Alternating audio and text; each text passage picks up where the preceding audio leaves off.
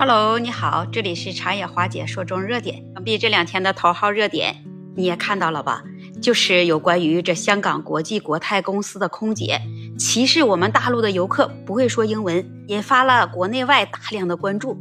那虽然这国泰航空公司已经出面道歉了，但是有好多网友啊也不接受他道歉，那纷纷留言就评论说。我真的不能理解，作为一个国际的航空公司，竟然出现了服务上的歧视。你们所应该有的尊重待遇呢？你们所应该有的服务质量呢？这语言的障碍也不应该成为这歧视和差别对待的理由。看到新闻爆出来的时候，我也非常生气。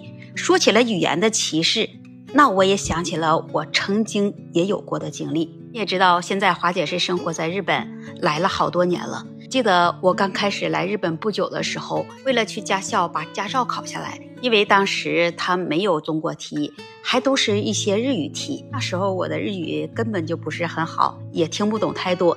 然后我也碰到了个别的老师，他就是因为这语言不通。次我在路上练习车的时候，然后这个老师就因为这个语言不通啊，说的话呢我也没有听懂，然后他就非常的生气，用那种歧视的眼光看着我。然后就说一些歧视的话，因为他当时说话的时候，那我也听不太懂，他就把笔拿出来在写汉字，写的也是一些很不友好的话。当时我就在想，你必然是我的老师，不管你对我的态度怎么样，但是我一定要尊重你，所以说我就忍下来了。这在当时，我的内心真的是很难以接受，感觉很不公平。虽然是教我学习了，但是我也是付了学费的，所以呢。你不光是语言上的歧视，还像那种种族歧视、性别歧视、性取向歧视、身体残疾歧视，还有其他特征的歧视。那么这种对待可能在各个领域都会出现，包括但不限于教育、就业、医疗保健、住房和公共服务，知道吗？这歧视服务对于被歧视的个体来说，会带来一种什么样的感受呢？首先，那就是负面情绪。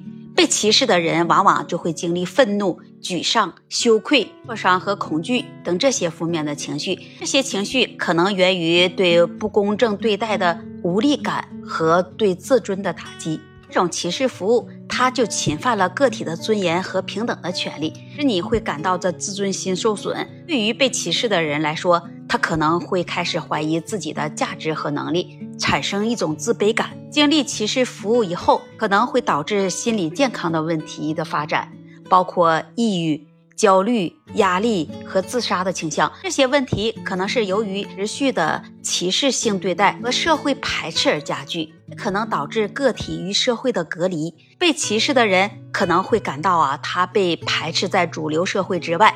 失去参与和融入社会的机会，可能对个体的经济状况产生负面影响。比如，你就业歧视可能就导致你这个体啊失去工作的机会，或者是薪资待遇不公平；而住房歧视也可能导致你个体很难去获得适宜的住房条件，或是医疗保健歧视，那可能导致被歧视的群体他的健康不平等。